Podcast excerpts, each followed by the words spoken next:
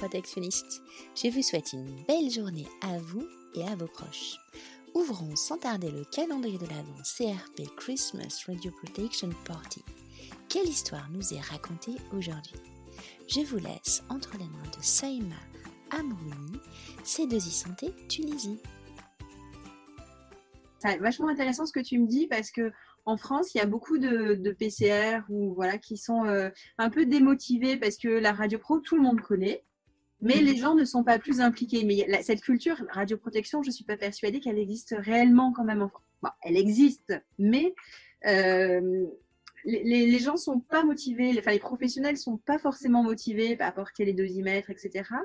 Et je pense que les PCR, ils s'épuisent un petit peu parce que eux ne voient pas le fruit de leur travail. Alors que finalement, toi, en six ans, tu as eu l'impression d'avoir, enfin, tu as le sentiment d'avoir fait bouger des choses, d'avoir apporté ta pierre à l'édifice. Et je pense que c'est pas forcément le cas de toutes les PCR en France, tu vois. Donc, euh, c'est intéressant ce que tu me dis. Ouais, ouais, ouais. Donc, voilà, il ne faut pas baisser les bras par rapport à ça. Et peut-être qu'il faut chercher à comment montrer notre travail aussi. Oui. Parce qu'un PCR, euh, il peut être, comme tu as dit, il peut être démotivé, mais il faut chercher comment il valorise son travail. Et ça, euh, quel que soit un, PCR ou, ou, autre chose, il faut euh, savoir comment valoriser le travail. Et là, c'est un sujet à parler par rapport au réseau PCR, en fait. Quelles sont, les, quelles sont les, les, les, actions pour mettre en valeur euh, le travail d'un PCR donc là, il euh, faut jouer sur des petits détails euh, qui touchent à l'humanité indirectement, qui touchent à la santé, pour que ça soit plus visible, quoi.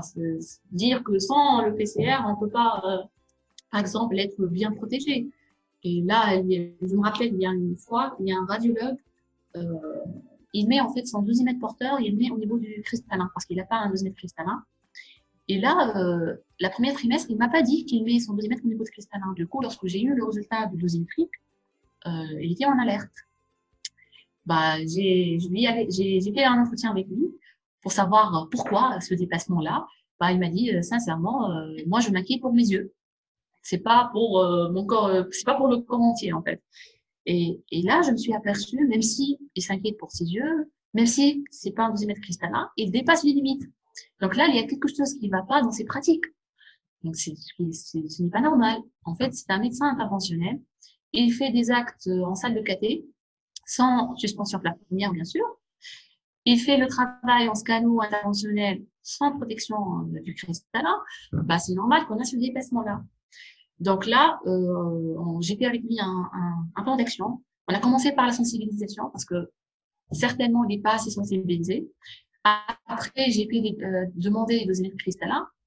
Et pour moi, le plus important, c'est mettre en place les équipements de protection adéquats. Au fil du temps, bah, maintenant, c'est, on peut dire, j'ai le résultat d'une année du suivi. On a passé de plus que 20 millisievert au niveau du cristallin. Maintenant, je suis à 3 millisievert.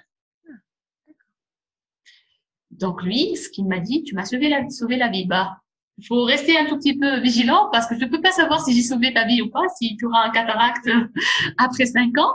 Mais au moins, euh, j'ai contribué indirectement et d'une manière visuelle sur les doses que ça, ça a diminué. Et, et ce travail-là de PCR, d'accompagnement, de coaching, c'est sans le fait d'insister, euh, peut-être pas, je n'aurais pas abouti à ce résultat-là. Tu vois, tu vois ce genre de et c'est le genre de, de, de truc qui motive, qui me motive en fait.